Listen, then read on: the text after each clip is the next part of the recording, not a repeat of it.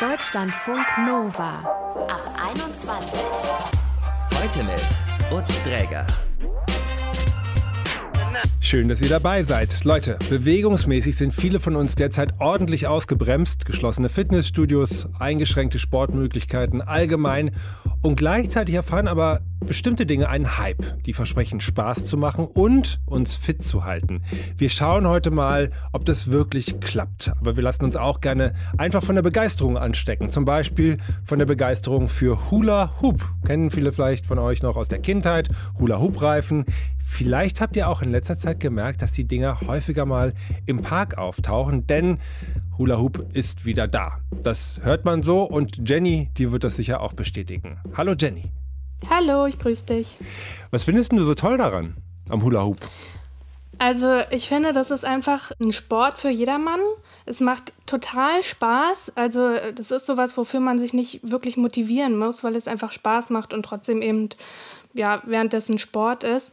Und ich finde einfach, das ist so effektiv dabei, dass ja, es einfach der perfekte Sport ist. Okay. Es sieht ja relativ easy aus und ich kann aber leider aus eigener Erfahrung sagen, du hast gesagt, für jedermann hm, würde ich mich jetzt ausschließen, weil ich krieg drei Drehungen hin, dann liegt das Ding auf der Erde. Gibt es da irgendeinen Trick, damit es nicht ganz so eine erbärmliche Performance wird und man das einfach oben behält? Ja, ich würde sagen, da muss ich das revidieren. Das ist wahrscheinlich für jedermann was mit ein bisschen Übung. Also stimmt, dass es vielen zu Anfang relativ schwer fällt so. Aber ich kann nur sagen, man muss dranbleiben, wirklich. Also es gibt kaum jemanden, der es nach äh, ja, viel Disziplin und Dranbleiben nicht geschafft hat. Es ist tatsächlich so, dass es jeder schaffen kann. Und es gibt natürlich so ein paar Tipps und Tricks für Anfänger. Zum Beispiel ist ganz, ganz wichtig, dass man den richtigen Reifen hat. Also der sollte nicht zu schwer und auch nicht zu leicht sein. Ich sage immer so, für Anfänger ist vielleicht so ein Kilo ganz gut, mhm. weil wenn er zu leicht ist, dann dreht er sich zu schnell und man muss sehr schnell reagieren. Ist er zu schwer, naja, dann kann es zu Anfang so ganz schön auf den Magen gehen. Und genau, er sollte auch groß genug sein. Man kennt ja aus der Kindheit so diese ganz leichten Hula Hoops. Naja, mit denen klappt es dann eben auch nicht so gut. Wenn er schön groß ist, dann dreht er sich nicht so schnell und man kann besser darauf reagieren. Also es ist gar nicht so einfach, wie es immer aussieht, sondern man muss sich schon ein, zwei Gedanken vorher machen. Ja, also was heißt Gedanken machen, aber man sollte auf jeden Fall sich ausprobieren, ja. Also für manche klappt sofort, die haben den Dreh irgendwie raus. Bei manchen ist es so, da muss es erst Klick machen mhm. und dann ist es kein Problem mehr, ja. Also wenn es erstmal Klick gemacht hat, dann wird man sehr schnell besser und da sollte man eben nicht aufgeben. Wie ist denn das, wenn ich mich als harter Fall entpuppe und trotz deiner guten Tipps einfach nicht hinkriege, dieses Ding da irgendwie um meine Hüfte kreisen zu lassen? Gibt es noch Spezialtipps? Auf jeden Fall, Übung macht den Meister dranbleiben. Und ansonsten, und das hatte ich früher tatsächlich auch, gibt es Wasserreifen.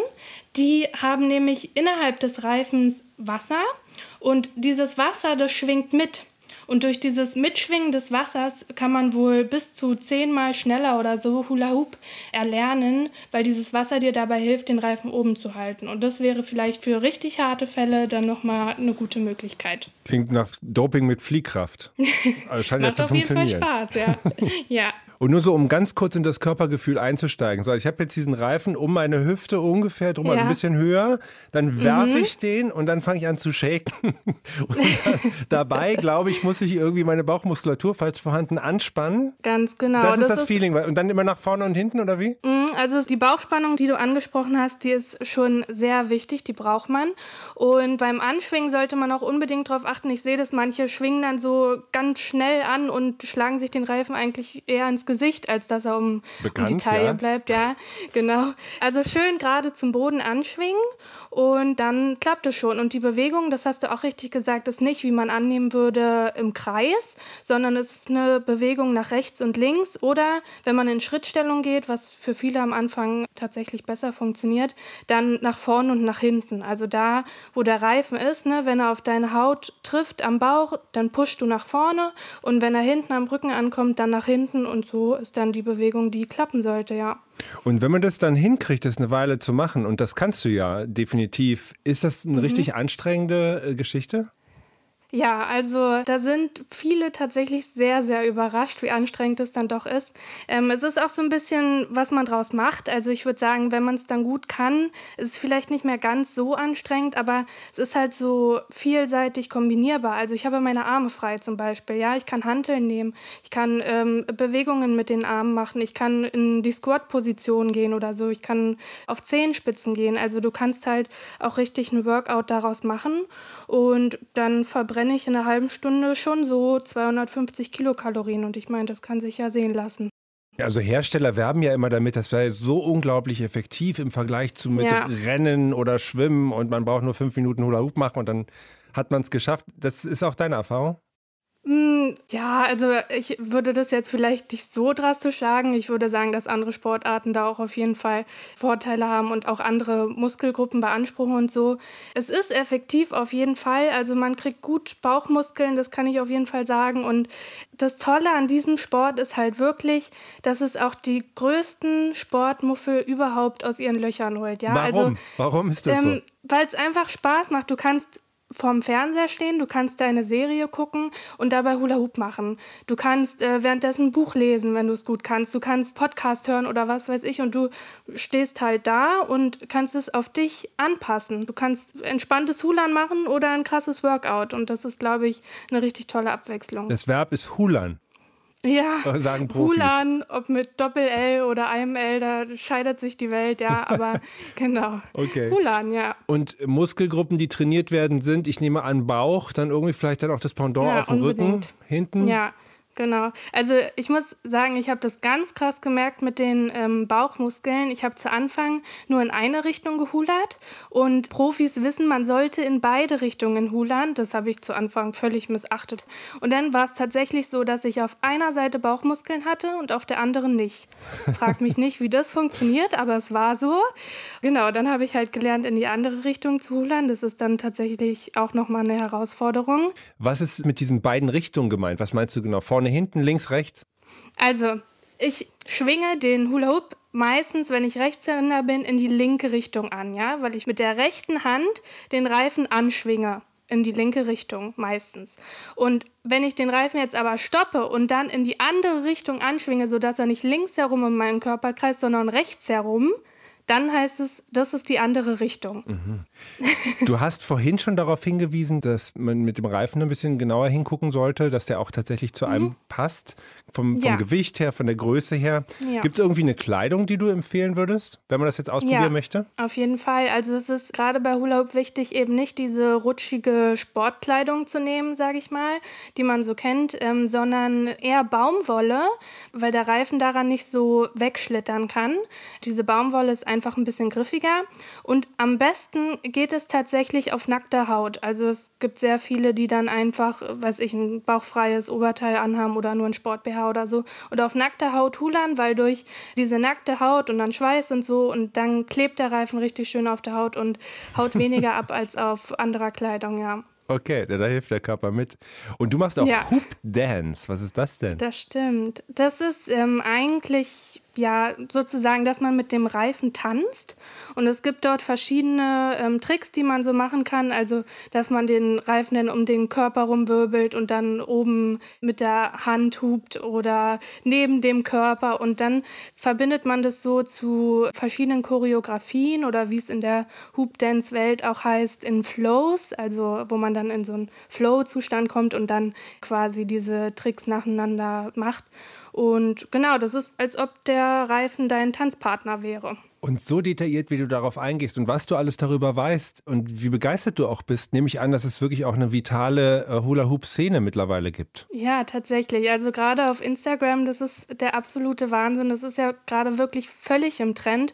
Und es gibt so viele, die da mitmachen und die auch ihren eigenen Kanal starten dazu. Und dann geht ganz doll auch gerade um diese Dance-Challenges, also wo dann äh, gehulert wird und dann währenddessen zu irgendwelchen Liedern Liedern äh, getanzt wird und dann werden andere angesprochen, die doch mitmachen sollen und so. Also ich finde, das ist auch eine ganz tolle Community, die einem viele Tipps gibt und die sich gegenseitig unterstützen. Und ja, es bringt einfach Freude, sich dann auch mit denen auszutauschen und so. Vielen Dank, Jenny, dass du uns hier ein Stück weit mit infiziert hast. Ähm, ja, ha, sehr gerne. Du hast Hula Hoop wieder für dich entdeckt und was du daran so toll findest, das hast du uns gerade erklärt. Und wer jetzt nicht anfängt zu hulern, der hat, glaube ich, nicht zugehört, ist so mein Eindruck. das ist wirklich was für jeden. Also probiert's aus, das wäre schön. Mach's gut, liebe Jenny. Ciao. Danke, ciao. Deutschlandfunk Nova. Schwing dich schlank, verbrennen bis zu 900 Kalorien pro Stunde, schlanke Taille, flacher Bauch, das und viel mehr verspricht die Hula-Hoop-Industrie. Warum müssen Fun-Sportarten eigentlich immer effektiv sein? Warum machen wir Sport nicht einfach so wie Henry, der uns erzählt, dass er Tischtennis einfach macht, weil es ihm Spaß macht? Darüber habe ich mit Lars Donat gesprochen. Er ist Professor an der Sporthochschule Köln. Hallo Lars. Hallo. Als Sportwissenschaftler, mal ganz ernst, nimmst du Hula Hoop ernst? Ich nehme alles ernst, was niederschwellig die Menschen zum Bewegen animiert. Und da kann Hula Hoop durchaus eine Ergänzung sein. Ergänzung, höre ich jetzt so eine ganz sanfte Kritik oder Einschränkung raus? Naja, Kritik nicht, aber Vorbehalt. Ich würde sagen, Hula Hoop ist eine tolle Ergänzung insofern, dass man das nicht ein Jahr lang viermal die Woche machen kann, ohne dass sich die Motivation und die Vielfältigkeit des Trainingsgeräts nicht doch erschöpft. Insofern würde ich dafür plädieren, dass man das einbettet in viele unterschiedliche Fitnessaktivitäten und dann kann das auch eine Weile Spaß machen. Okay. Einige Reifen werden ja mit so gratis Maßband für die Taille verschickt. Ist das wirklich so effektiv und sinnvoll, um abzunehmen, Hula Hoop?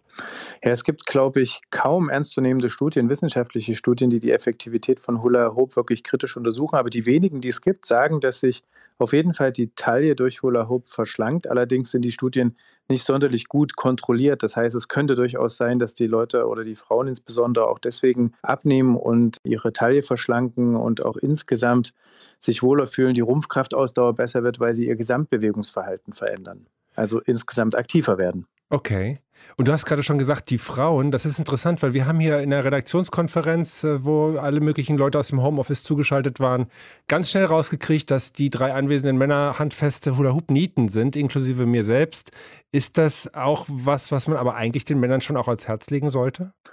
Ja, das ist ja so ein Selbstselektionsmechanismus. Die Männer machen nur das, was ihnen Spaß macht, was sie langfristig auch irgendwie bindet und anspricht. Und Hula Hoop scheint die Männer nicht ganz so aus der Reserve zu locken wie andere Sachen, ähnlich wie auch Tai Chi, Pilates. Da gibt es Ausnahmen, aber im Mittel scheint das doch eher die Frauen anzusprechen. Vielleicht aus dem Tanz, wer weiß. Mhm. Warum wird Funsport häufig als ohne Anstrengung abnehmen oder Muskeln aufbauen ganz nebenher vermarktet? Warum sagen die nicht einfach auch mal, hey, es ist Funsport, es macht einfach Spaß und es steht dann einfach im Vordergrund? Das ist eine sehr gute Frage, weil der Spaß ja letztlich die Leute beim Sport behält. Wer ein gutes Motiv hat und Lust hat, Sport zu machen, warum auch immer, sozialer Austausch, abnehmen, Stresspuffern, besser schlafen, der wird beim Sport bleiben, weil er das spürt, also weil er sein Motiv sozusagen bestätigt sieht. Aber wenn man alles auf Fun reduziert, ohne dabei auch ehrlich zu sein, dass es vielleicht mit Schweiß verbunden ist und vielleicht auch mal mit ein paar Durststrecken zwischendurch, dann täuscht man falsche Tatsachen vor. Und das wird wahrscheinlich die Leute irgendwann zu einem mehr oder weniger ausgeprägten bösen Erwarten führen.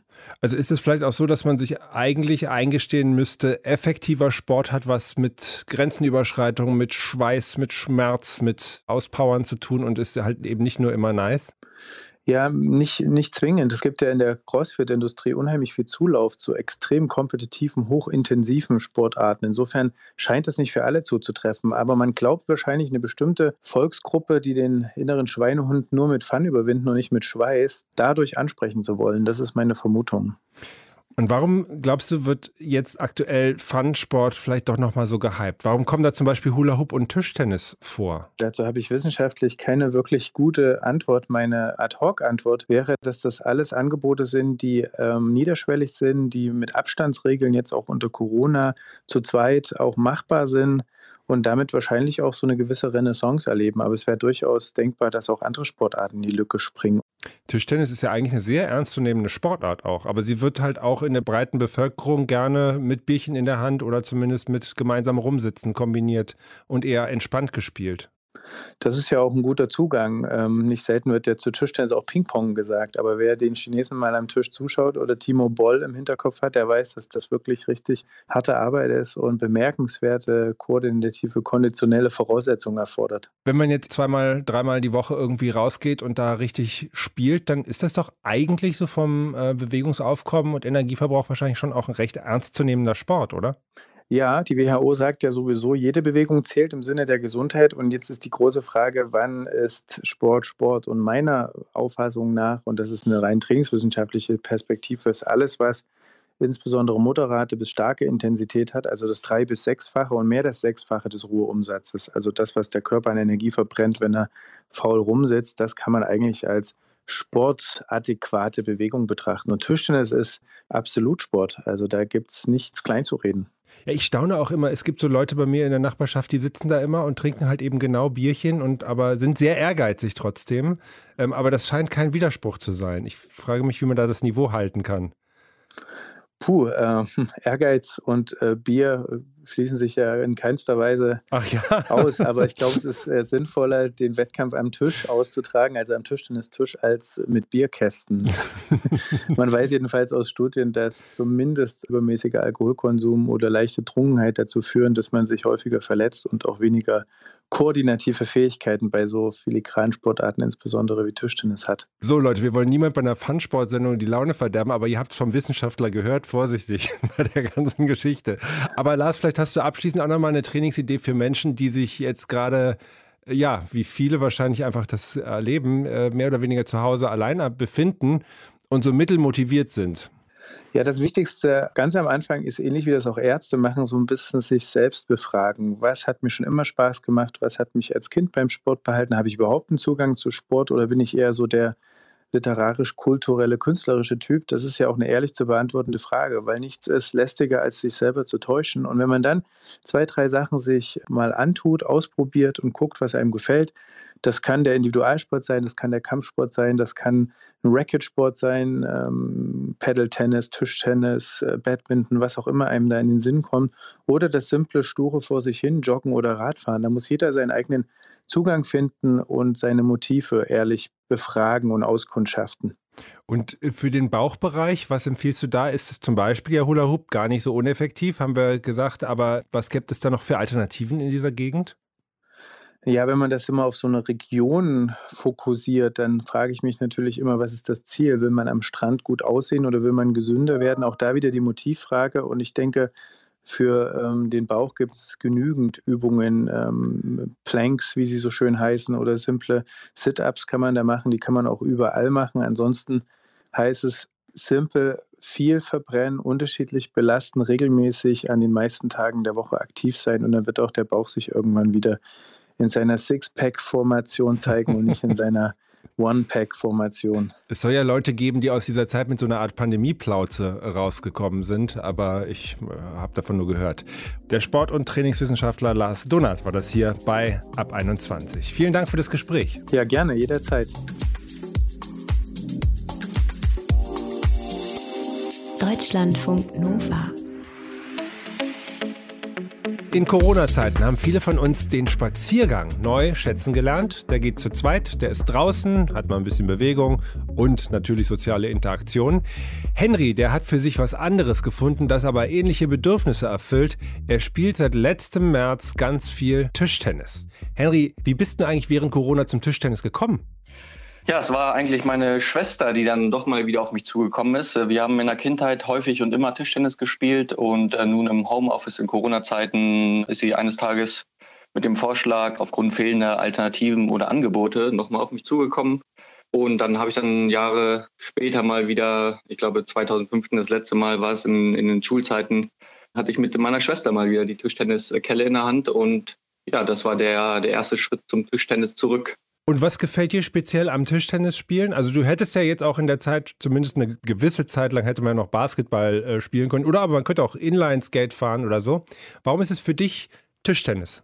Also mit dem Tischtennis verbinde ich verschiedene Dinge. Es ist das Leben und das Miteinander um die Platte herum, aber auch das Spiel an sich, dass man wirklich sich verbessern kann. Es gibt klare Regeln, man kommt mit verschiedensten Menschen in Kontakt, lernt viele Menschen kennen ist an der frischen Luft und dann auch in Zeiten von Corona vielleicht auch wichtig, dass man durch die Tischtennisplatte den Abstand hält. Mhm. Klar kann man jetzt in solchen Zeiten keinen Doppel oder den bekannten Rundlauf spielen, aber darum geht es dann eben auch nicht, weil das, das Leben um die Tischtennisplatte herum selber Grund genug ist, mal im Park oder vor die Tür zu gehen. Ich finde es auch wirklich schön zu beobachten, weil ich habe das Gefühl, um so diese festen Platten, die es an manchen Wohnhäusern gibt, da sammelt sich wirklich so eine Nachbarschaft, die vielleicht sonst gar nicht zusammenkommen würde. Das finde ich schön zu beobachten. Aber wenn man jetzt aufs Spiel selber guckt, da hast du gesagt, das findest du auch wichtig, das macht dir auch Spaß. Spielst du eher so ein bisschen locker paar Bälle hin und her oder am Ende auch gerne um Punkte und da geht es dann um Gewinnen auch irgendwo. Ich finde es erstmal wichtig, dass die Community da ist und danach kommt so ein bisschen die Competition auf eine ganz natürliche Art und Weise. Es geht nicht ums Gewinnen. Man möchte auf der einen Seite schön spielen und Erfolg haben und das hat man in dem Tischtennis. Durch die vielen Ballwechsel hat jeder seine Erfolgsmomente. Aber klar, am Ende des Tages macht der Wettkampf Spaß. Man kann sich messen, vergleichen und daraus entstehen auch Freundschaften, aber eben auch zum Teil kleine, nette Rivalitäten. Bei dir klingt es jetzt so, also man könnte jetzt, wenn man dich nicht kennen würde, sagen, ja gut, der spielt halt gerne Tischtennis in seiner Nachbarschaft und auch menschliche Kontakte sind ihm da so wichtig. Aber es ist tatsächlich eine bisschen größere Nummer. Ne? Ihr seid jetzt richtig auch ein Verein geworden. Es gibt viele Leute, euch gibt es sogar auf Instagram. Vielleicht kannst du dazu kurz mal noch mal was sagen. Wir haben uns hier in einem sehr lebendigen Stadtteil in Hannover kennengelernt. Wir haben uns in Corona-Zeiten arrangieren müssen, wer zu welchen Zeiten spielen kann, aufgrund der Abstandsregeln. Mhm. Das fing dann an, dass wir auch die ersten Turniere veranstaltet haben. Wir haben einen Namen für unsere Gruppe gefunden, den Plattentanz. Äh, wir haben hier am Stadtteil verschiedene Belichtungsmöglichkeiten, die wir ähm, besorgen können, sodass wir auch nachts im Park mal spielen. Das sieht unheimlich gemütlich aus. Ich habe mir das mal auf eurer Instagram-Seite angeguckt. Das ist ja wirklich, ihr habt da richtig Scheinwerfer stehen und dann sieht man im Halbdunkeln sind da in einiger Entfernung wirklich auch Zuschauer. So Nachtevents quasi. Genau, und das vor unserer Haustür. Ähm, das macht Spaß, tagesunabhängig oder äh, wetterunabhängig. Und so haben wir uns auch im Winter häufig zum Tischtennis getroffen. Und das nimmt jetzt immer weitere Formen an. Wir gliedern uns bei einem Sportverein ein und nutzen deren Möglichkeiten, auch in der Halle mal zu spielen, melden mal ein Ligateam an. Ja, das nimmt dann doch schon professionelle Formen an. Für alle Sportinteressierten kann ich die App Court Culture empfehlen, die verschiedenste Sportarten auf einer Live-Map darstellt. Und so kann man neue Leute kennenlernen, neue Sportarten ausprobieren und auch gleichzeitig Punkte sammeln. Ja, Henry, eine Abschlussfrage. Hat nichts mit Tischtennis zu tun, aber wir haben hier auch über Hula Hoop geredet. Ist das was für dich? Hula Hoop für mich äh, verbinde ich immer mit Freiheit oder irgendwie auch mit Festivals. Äh, wir haben schon Hula Hoop Reifen äh, um die Tischtennisplatte herum gehabt. Ich selber habe eine relativ steife Hüfte. Das geht mir auch so, ja. Es sei denn, es läuft ein gutes Salsa-Lied, dann, dann kriege ich das wohl hin, ein, zwei Umdrehungen mit dem Hula Hoop Reifen. Henry hat das Tischtennisspielen während der Pandemie wieder für sich entdeckt und wenn ihr auch Lust aufs Spielen habt, dann schaut doch mal im Netz bei pingpongmap.net oder courtculture.cc und es gibt sicherlich noch andere coole Adressen, um Plätze und Platten zu finden. Das war der Ab 21 Podcast für heute. Mein Name ist Utz Träger. Macht's gut und viel Spaß beim Hulern oder was immer euch so Spaß macht. Deutschlandfunk Nova ab 21. 21. Die Podcasts jederzeit auch auf deutschlandfunknova.de.